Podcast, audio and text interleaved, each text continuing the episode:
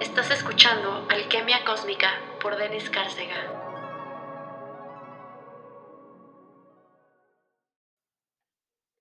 Almas hermosas, ¿cómo están? Bienvenidos sean a Alquimia Cósmica. Ya saben que este es el podcast de todos los temas místicos, cósmicos, mágicos, sobrenaturales y de trascendencia álmica. ¿Cómo están? Yo la verdad es que, disculpen mi desaparición, pero uff, voy saliendo de una rachita bastante complicada. Eh, para quien me sigue en Instagram sabrá que estuvimos pasando unas semanas muy complicadas con mi prima. Mi prima enfermó de COVID, eh, se complicó todo y al final pues falleció. Entonces, eh, pues quise darme como el espacio, primero para poder estar al pendiente de mi familia, eh, de verdad yo no tenía cabeza más que para ayudar a mi familia y, que todos eh, los, que los, los, que estábamos, perdón, involucrados estuviéramos bien. Y después con, con su fallecimiento, eh, pues fue como, ¿saben? Necesito darme este espacio para encontrar la calma, porque algo que me pasaba a mí cada vez que alguien fallecía es que em, luego, luego yo hacía como que no pasaba nada y retomaba y seguía mi vida y no hacía como esa pausa para asimilar y darme cuenta de lo que había sucedido. Y uf, esto me trajo muchísimos problemas que actualmente sigo resolviendo, pero es eso, es, es el, el, asimilar las cosas, darte el espacio, el tiempo para saber que algo pasó. No me gusta poner la etiqueta de bueno o malo, pero simplemente algo pasó, algo que, que te marcó, algo que, que tuvo alguna consecuencia, algún efecto en ti y que necesitas estar al pendiente de ti y, y darte ese, esos momentos tal vez de silencio, de desconexión, de... No hacer absolutamente nada más que estar enfocado en tu bienestar. Y fue justo lo que hice. La verdad es que dejé de dar eh, sesiones online, me di como este espacio como para estar muy conectada conmigo, con mis emociones, estuve muy de la mano con mi psicóloga. Eh, la verdad es que, que, creo que el proceso es normal, como, como tendría que ir siendo, ¿no? Que hay días buenos y hay días que no son tan buenos, pero me siento sostenida y me siento no sé cómo, cómo expresarlo, pero me siento congruente, ¿saben? Como poniendo en práctica todo lo que he aprendido, todo lo que siempre les cuento, lo que les platico, lo que vamos eh, pues aprendiendo juntos. Eh, en, e, en, estas situaciones duras es cuando uno tiene que, que aplicarse, ¿no? Como siempre pongo este ejemplo de la meditación que la meditación no es nada más para cuando estés en la playa, en un escenario maravilloso, donde todo es paz y calma. Es muy bonito meditar así, pero la meditación es una disciplina que se va a construir, construir, construye y que llega a ayudarte en momentos eh, en donde no le estás pasando tan bien, en donde la ansiedad está haciendo de las suyas. Y, en esos momentos la verdad es que uno no tiene ganas de meditar, pero ahí entra la disciplina eh, que ya tiene la mente, el cuerpo, el alma, de decir, ¿sabes qué? Que no importa porque yo ya sé que después de esto me siento maravilloso.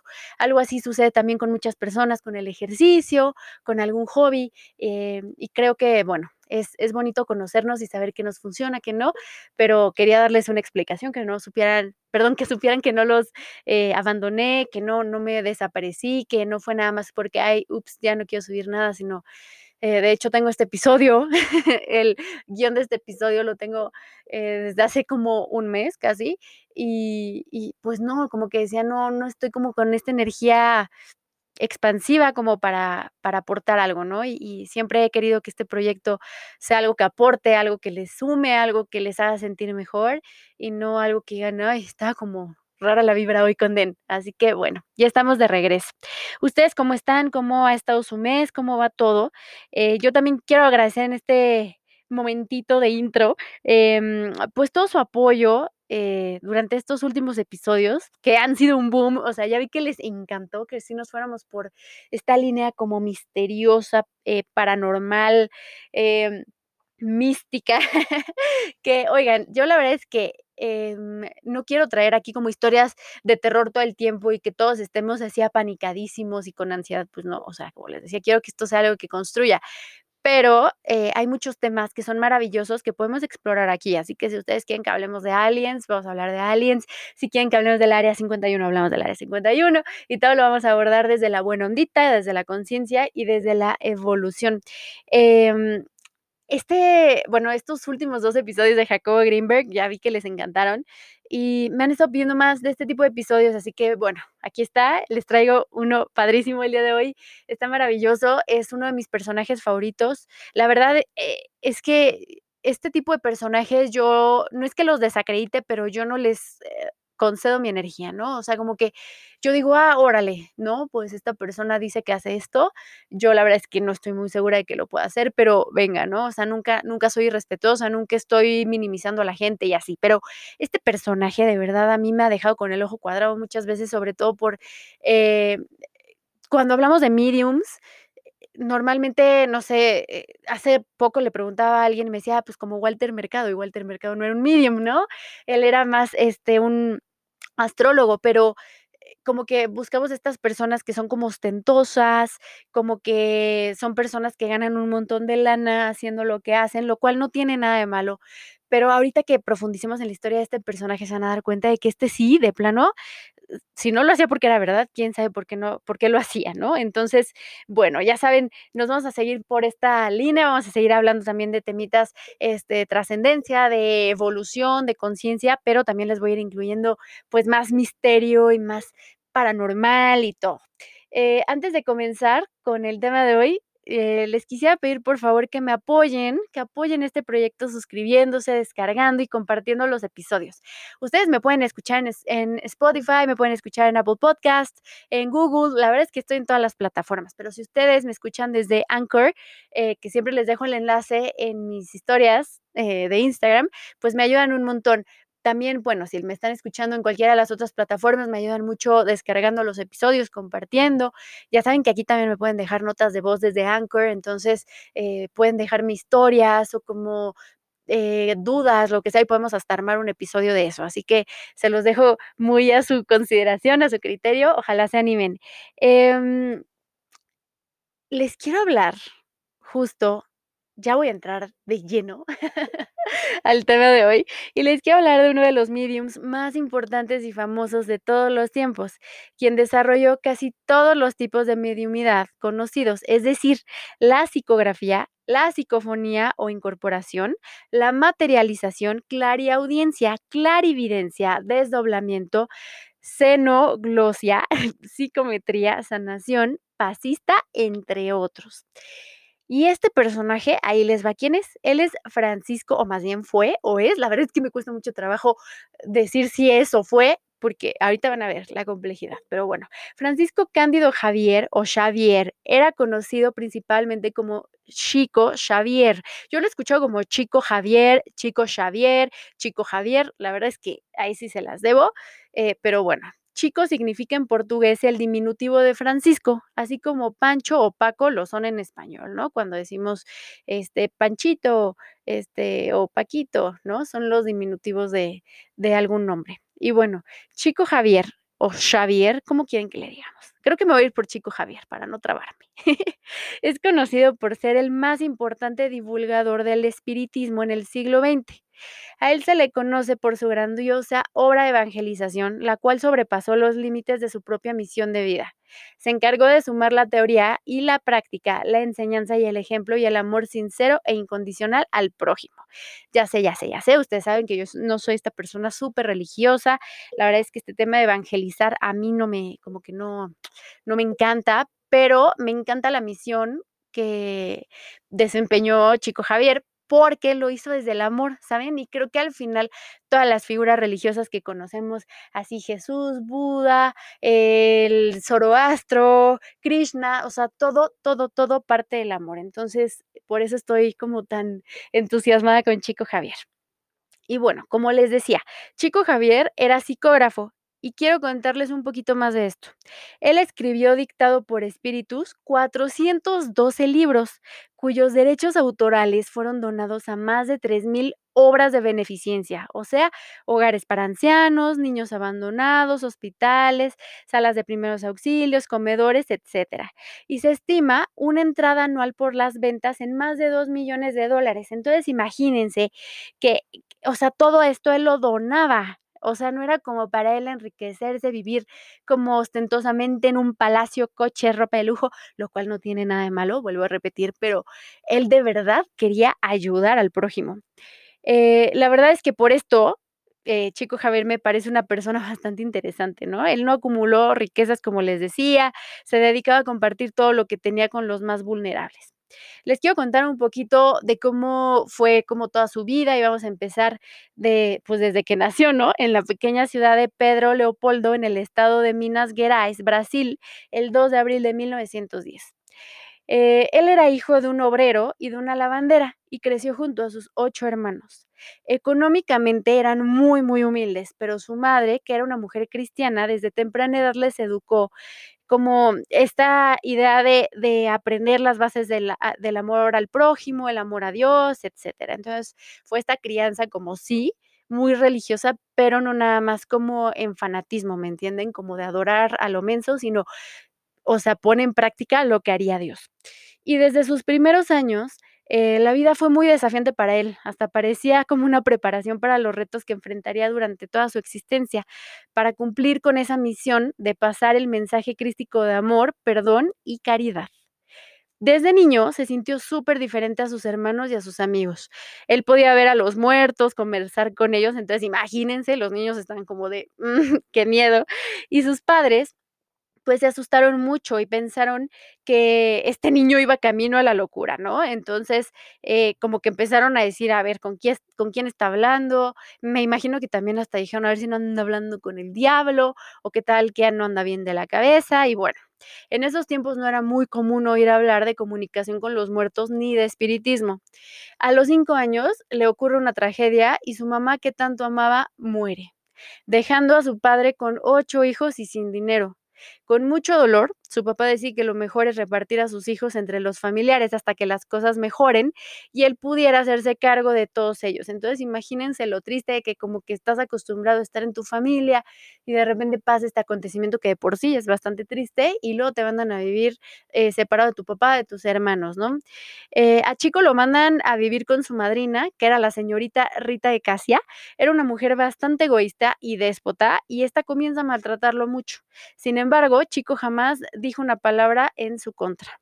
Fueron buenas épocas para Chico, aún con la pobreza extrema que vivían, y él continuaba con sus visiones y sus conversaciones con los espíritus que cada vez incrementaban más y más. Él contaba que su madre se le aparecía a menudo, que le daba consejos y que lo orientaba en su camino espiritual. Su padre, obviamente, se angustia un montón con todo esto y decirle, decide, perdón, llevarlo con el párroco, el párroco del pueblo, ¿no? Como que dice, a ver, ya, ya estuvo bueno, ¿con quién está hablando? A lo mejor, y sí le tienen que hacer un exorcismo.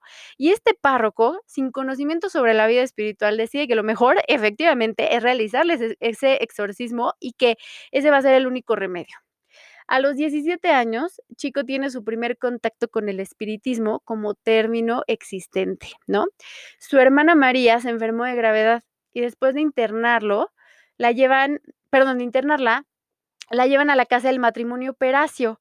Este matrimonio era un matrimonio espírita, e, es decir, es practicar el espiritismo.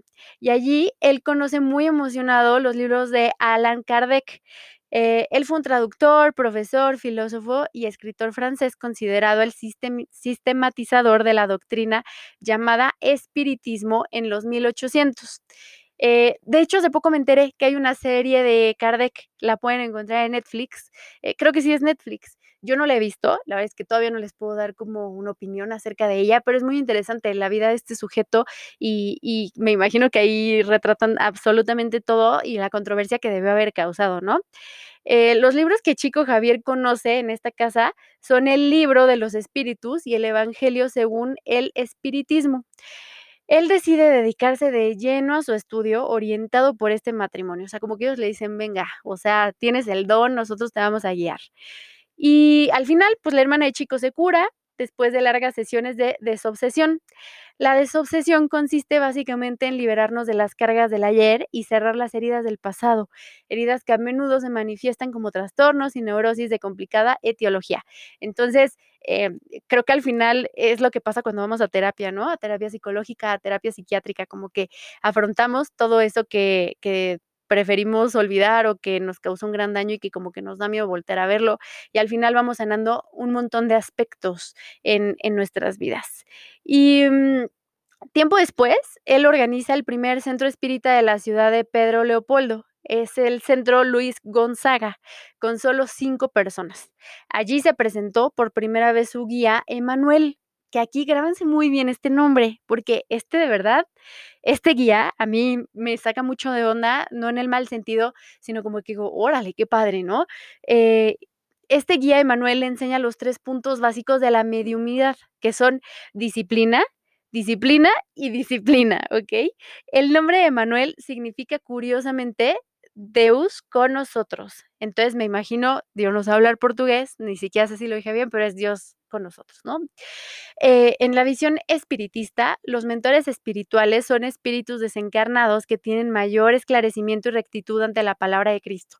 Y aquí me identifico mucho, porque a pesar de que yo no tengo esta mediumidad que, que tenía Chico Javier, em, como que siempre he tenido esta conexión con Maestro Ascendido San Germain, se ha manifestado en mi vida, ya sea en sueños, libros, este, mensajes a través de mis sesiones, y, digo, qué bonito, y, aquí lo compruebo, ¿no? Cuando nos dicen que estos guías eh, son estos mentores espirituales que tienen mayor esclarecimiento y rectitud ante la palabra de Cristo. Aquí está como muy enfocada a religión, pero yo creo que son eh, seres de conciencia elevada y estos guías se colocan en la misión de auxiliar a otro espíritu encarnado a cumplir su misión en el plano terrestre.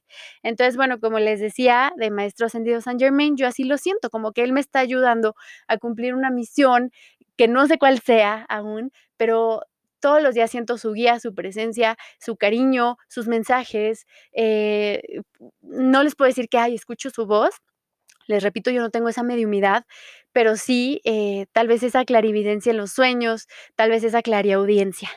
Em, esto implica, esto que les estoy diciendo, pues que todos tenemos un mentor espiritual, ¿no? Y que nos podemos comunicar con él a través de oraciones, de intenciones y de disciplina en el trabajo del bien. En el caso de Chico Javier, su comunicación era más clara porque él tenía una mediumidad súper avanzada. Entonces, él hagan de cuenta que hablaba como estamos hablando ahorita nosotros, ¿no? O sea, él no era como que, ay, escuché un eco, como que se me están llegando estas ideas a la cabeza y sé que no son mías, o, mm, este, no sé, me encontré una plumita. No, no, no. O sea, él sí, macizo la comunicación. Em, les quiero platicar también de las reencarnaciones que tuvo este guía, este ser llamado Emanuel, y todas estas reencarnaciones las conocimos gracias a Chico Javier en sus obras. Eh, les voy a dar como los nombres y les voy a dar como un pequeño resumen, igual si ustedes lo quieren leer después o investigar, adelante. Acuérdense que para eso es este podcast. Esto es como un semillero, ¿no? De aquí como que nace todo lo, lo, lo que tú necesitas para, para seguir en tu camino, para poder seguir aprendiendo. El primer libro del que les quiero platicar es el Publio Lentulus y es la primera de las encarnaciones de Emanuel sobre la cual se tiene conocimiento. Y, es justo existiendo como Publio Lentulus, quien era un senador romano que vivió durante la encarnación de Jesucristo y que tuvo contacto con él. Em, él suplicó la cura de su hija Flavia, que se encontraba gravemente enferma, y en ese periodo Emanuel todavía era un espíritu orgulloso y dotado de las imperfecciones. Otro de sus encarnaciones es Nestorio. Después del contacto con Cristo, aunque bajo resistencia, consiguió mejorar sus virtudes y reencarnó como judío en Grecia, en la condición de esclavo, cuyo nombre era Nestorio. Eh, en ese pasaje, participó en las reuniones secretas de los cristianos en las catacumbas de Roma cuando ya era un adulto. También reencarnó como padre Manuel da Nobrega. En otra encarnación, pues él fue esta personalidad de padre Manuel de Nobrega y esta información sí fue revelada, como les decía, por el mismo eh, chico Javier, ¿no? En aquel momento fue un gran intelectual y uno de los principales fundadores de la gran metrópolis de Sao Paulo. Así ah, también fundó la ciudad de El Salvador, eh, no, perdón, la, la ciudad de Salvador, la primera capital brasileña. Además de eso, pues Emanuel contribuyó en la falange del espíritu de verdad que trajo luz a las enseñanzas espíritas en la tierra, restaurando el cristianismo y formando la doctrina espírita. Y bueno, pues como podemos ver, el espíritu de Emanuel es de extrema luz y sabiduría y, va recorriendo como, eh, o al menos así lo veo, como este camino de evolución, ¿no? Que en su primera encarnación como que no era el mejorcito de todos y, tenía que pulir más cosas, después reencarnó y, como que fue avanzando hasta llegar a este estado de luz y de conciencia. Em, se dice que actualmente, eh, y de acuerdo también a estos relatos de Chico Javier, pues que, que este mentor Emanuel estaría encarnado en Sao Paulo. Entonces, esto es muy, muy interesante porque dicen que su reencarnación eh, se daría en los años 2000 y que él vendría con la misión de ser un gran educador que influenciaría positivamente en las cuestiones sociales del país. Em, en esta presente encarnación, Emanuel tendría como mentor a Chico Javier, que asumió con él el compromiso de seguir actuando juntos en esta era de regeneración. Entonces, esto es muy interesante, ¿ven? Porque están como, como ayudándose el uno al otro y juntos van avanzando como en esta evolución de conciencia y van aportando como su semillita o su gran fruto al, al mundo. Eh, les quiero platicar también de cinco libros que fueron eh, psicografiados por Chico Javier. Eh, y pues canalizó este mensaje de Emanuel, ¿no? Emanuel dictó más de 312 libros a Chico Javier y estas obras son extremadamente relevantes para la comprensión de las enseñanzas de la doctrina espírita. A continuación, les voy a decir estos cinco libros que traen estos mensajes de luz y de esperanza. Y bueno, el primero es A Camino da Luz, que es eh, a Camino de la Luz. Este libro es fundamental para quien desea comprender la creación de la Tierra a través de la visión espírita. En él, Emanuel explica lo que ocurrió desde la nebulosa que creó el planeta hasta los tiempos actuales. Es una obra muy importante para asumir el espiritismo como vehículo para la fe. Otra obra es el Paonoso, que me imagino, sí, aquí está, Pan Nuestro, pensé que no lo había notado. Y esta obra tiene como objetivo citar innumerables cuestiones cotidianas en una reunión de pequeñas y profundas reflexiones. Estos pensamientos tocan fondo en el alma, auxiliando en mejores elecciones y mejorando en la disciplina y resiliencia en relación a la vida. Otra obra se llama Renuncia, y cuenta la historia de una pareja que reencarnó para mejorar sus virtudes y expiar sus delitos. Una vez encarnados, tendrían que renunciar a su relación amorosa con el fin de alcanzar un bien mayor. Esa vivencia nos hace reflexionar al respecto de nuestras propias renuncias y sobre la necesidad de resiliencia para tener una encarnación con más calidad y rectitud en los actos. Es un libro que habla la reflexión de que nada es por casualidad y que nada nos sucede sin que sea con la intención de hacernos crecer. Este es maravilloso. Creo que eh, de todos esta obra, bueno, me parece muy, muy linda. Tenemos otra obra que se llama Pablo e Estebao, que es Pablo y Esteban. No sé si estoy pronunciando bien, oiga. y cuenta la historia de Pablo de Tarso y del mártir cristiano Esteban. Es un libro muy valioso para comprender cómo la fe y el trabajo en Cristo nos tornan seres mejores y nos conducen en el camino de la luz, de la verdad y de la evolución. Y tenemos otra, eh, otra obra más que se llama Ha dois mil años, y es hace dos mil años, y narra la historia de Manuel mientras estaba encarnado como Publio Lentulus, Lentulus perdón, eh, en el cual eh, cita su encuentro con Cristo. Además, cuenta su trayectoria bajo la ley de acción y reacción, redimirse de las malas elecciones y mejorarse como espíritu. Es un libro bastante interesante para comprender la importancia de la fe y de la acción enfocada para el bien a fin de sanar con el sufrimiento. Y ahora que, es como esto de que relata eh, su encuentro con Cristo, como que yo no dejaba de pensar en esta obra de, de mm, JJ Benítez, eh, Caballo de Troya, si no han leído esa saga, lo tienen que hacer. Él es un poco confuso en el sentido de que eh, muchas veces dice, no, pues esto es una novela, o sea, pero otras veces es como, como que te lo deja a tu criterio de, tú crees que esto es una novela, pero en fin, ahí habla de cómo pues se manda como una misión de viajeros en el tiempo y estas personas de la época actual eh, tienen esta interacción con Jesús. Es bastante, bastante interesante y no sé por qué no dejaba de pensar en eso. Si quieren, también podemos hacer un episodio de, de JJ Benítez y específicamente el caballo de Troya. Y bueno, regresando también a las demás psicografías de Chico Javier, es importante mencionar que en el año 1943 aparece el primer libro dictado por el guía André Luis, em, La vida en el mundo espiritual, no solar. Eh, este se agota inmediatamente siendo editado ya cientos de veces y traducido a más de 20 idiomas, incluido el esperanto y el braille. Y bueno, Chico Javier psicografió a cientos de espíritus, autores fallecidos y famosos que querían dejar sus nuevos escritos. Fue muy conocido y divulgado el caso del autor Humberto de Campos, pues sus familiares lo demandaron y mandaron a juicio porque querían los derechos autorales, pero Chico ganó. También vale la pena mencionar que por medio de psicografía se aclararon muchos casos de asesinato no sé si han visto esta serie que se llama Medium si era medium y era una mujer que tenía dos hijas, su esposo, y ella trabajaba como en la policía de su ciudad y ayudaba a resolver los casos porque justo tenía esta mediumidad y conversaba con los muertos y de esta manera como que resolvían todo. Entonces creo que esto sí, sí, súper existe. Y bueno, el primer caso fue en 1978.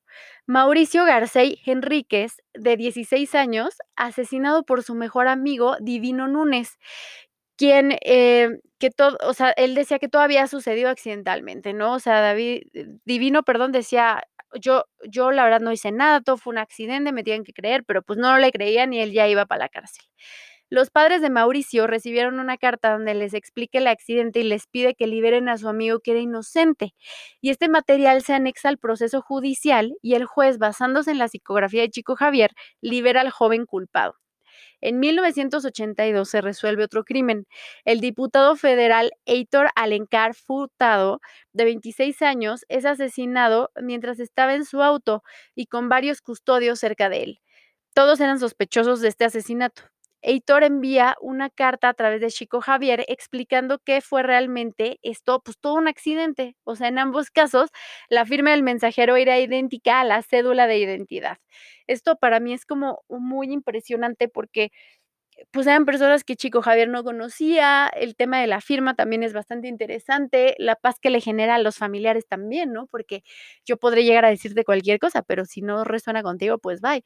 Y aquí algo, pues les resonó y, por eso eh, decidieron, pues, eh, no sé cómo se diga legalmente, como eh, dejar los cargos, no, no, no sé cómo decirlo, pero me parece muy impresionante. En la historia de Chico Javier también existen un montón de cartas enviadas desde el otro lado de la vida, ya sea por aclaración de muertes, avisos de bienestar en el otro lado, recomendaciones o consuelo para los que se quedaron en la tierra.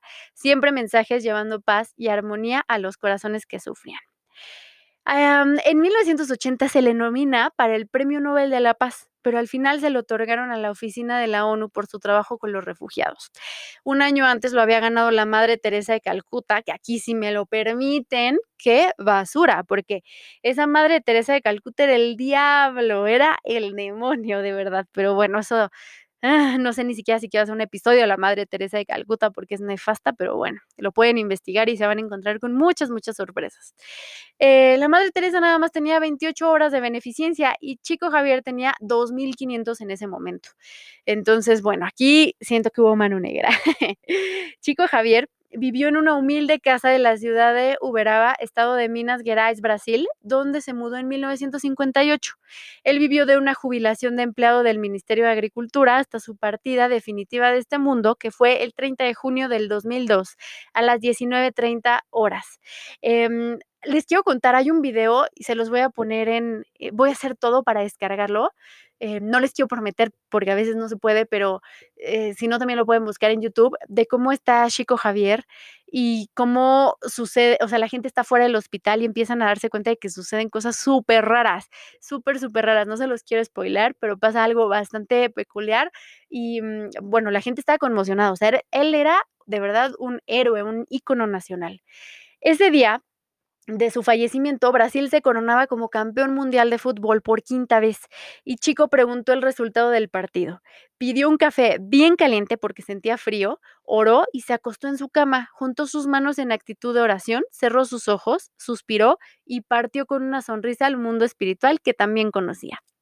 Cuentan los periódicos que el cielo ese día se tiñó de rosa y una inmensa luminosidad blanca rodeó su casa, elevándose a las alturas como si llevara consigo el alma de Chico Javier, que aquí es eh, lo que les decía. Eh, no estoy segura si era su, casa o, su, o el hospital ese video, fíjense, pero sí se ve por ahí algo bastante peculiar. Eh, fue velado en el centro del grupo de la oración, como él lo había pedido, el lugar al que por muchos años asistió de manera constante, ayudando, dando comida y psicografiando un sinfín de mensajes del más allá. Más de 200 mil personas acompañaron sus restos en el velatorio, en filas que eran de más de tres horas. Las flores de las 150 coronas enviadas por políticos, empresarios, admiradores y de artistas fueron lanzadas a las personas que acompañaban el cortejo fúnebre. Él fue llevado en el carro de los bomberos de la ciudad y acompañado por las fuerzas policiales y militares. Desde el aire, un helicóptero de la policía militar lanzó los pétalos de 3.000 rosas, las flores predilectas de Chico sobre el cortejo camino al cementerio. Al llegar al cementerio fue saludado por la salva de 21 cañonazos como todos los héroes de la patria y el gobernador de Minas Gerais, Itamar Franco, que fuera también presidente de Brasil, eh, decretó luto oficial durante tres días en todo el estado. Chico Javier fue un ejemplo de vida, espíritu de luz y fiel y comprometido mensajero de Cristo. Él trabajó su mediumidad a lo largo de 75 años y quizás su gran mérito fue vincular el espiritismo a la figura de Jesús, enfatizando su triple aspecto, ciencia, filosofía y religión. Y aquí quiero meter yo como mi teoría conspiratoria, no, no es teoría conspiratoria, pero como siento que, al final Emanuel... Em, digo, o sea, puede ser un poco contradictorio porque él habla de sus eh, reencarnaciones y de vidas pasadas y demás, pero siento que era, si no era Cristo, era un espíritu súper apegado a Cristo, ¿saben? O sea, como que al final el maestro espiritual de Chico Javier fue Cristo, lo cual me parece súper, súper bonito. Em, les quería también compartir eh, dos de sus profecías más importantes. De hecho, hay gente que hace alusión a que estos mensajes implican la llegada del COVID o la llegada de extraterrestres a la Tierra. Em, y voy a citar, ¿ok? Eh, nuestro Señor deliberó conceder una moratoria de 50 años a la sociedad terrena, iniciada el 20 de julio de 1969, y por tanto a terminarse en julio del 2019. Em, Jesús ordenó a sus emisarios celestes se empeñaran más directamente en el mantenimiento de la paz entre los pueblos y las naciones terrestres, con el fin de colaborar para que nosotros ingresáramos más rápidamente en la comunidad planetaria del sistema solar como un mundo más regenerado al final de ese periodo y cierro esta, esta cita. Y bueno, yo lo interpreto como literal, que iban a venir extraterrestres a ayudarnos a, encaminarnos a esta quinta dimensión, a estar como más en contacto con el amor incondicional, la compasión, eh, pues todas estas emociones bonitas propias de, pues de lo que engloba a Dios, ¿no? Eh, mucha gente en el 2019 me acuerdo que estaba bien asustada, o sea, que decían, no, vamos a ver naves y vamos a ver tal, pero ¿saben? Yo creo que eh, hablando ya, vamos a alocarnos un poco, venga, Den. Creo que habla específicamente de todos nuestros hermanos cósmicos pleyadianos, arcturianos, sirianos, em, o sea, son estos seres que, al final son muy parecidos a nosotros. Bueno, eh, yo creo que por ahí hablaría más de los pleyadianos, eh, que tienen esta apariencia como nórdica. Entonces, yo creo que, que ya están aquí y que ya nos están ayudando y que no es necesariamente que veamos una nave. Imagínense, estos seres, eh, yo lo pienso de esta manera, son seres de más, de la más arriba de la quinta dimensión y, para ellos la materia ya, ya fue, o sea, ya es algo por que, o sea, ya, ya no es algo para ellos. ¿Por qué tendrían naves de metal, no? Creo que sería como un tema holográfico, no, no sé cómo decirlo, pero creo que ya están aquí y ya nos están ayudando. Em, otra cosa también, ah, ya me acordé. En el año 2002, eh, él, bueno, Chico Javier también advirtió que algo muy malo iba a ocurrir en todo el hemisferio norte del planeta y que los sobrevivientes, por orden de la ONU, invadirían Suramérica, así como la parte sur de Australia y África. De acuerdo con el vidente, serían invasiones militares y serán momentos em, en que tanto la naturaleza como las bombas atómicas habrán azotado la humanidad y el planeta. Y bueno, esto eh, no, no encontré como para cuándo era esta profecía, si había como un, año de referencia, ¿no? Simplemente en el año 2002 lo advirtió y wow, esto a mí me parece como súper, no sé, a mí me, da mucho miedo. Últimamente estamos viendo esta serie de Handmaid, de Handmaid's Tale, eh, creo que en español se traduce como el cuento de la criada. Híjole, qué mal viaje, qué mal viaje, qué mal viaje, amigos. O sea, son de estos futuros eh, que dices, ay, es utópico, no va a suceder, pero que al mismo tiempo sabes que, que sí puede suceder. O sea, entonces esta profecía sí me deja como un poco inquieta. Y bueno, espero de verdad hayan disfrutado de este episodio. Disculpen mi pronunciación. Eh, pues no, no, no hablo portugués. pero trato de darles lo mejor.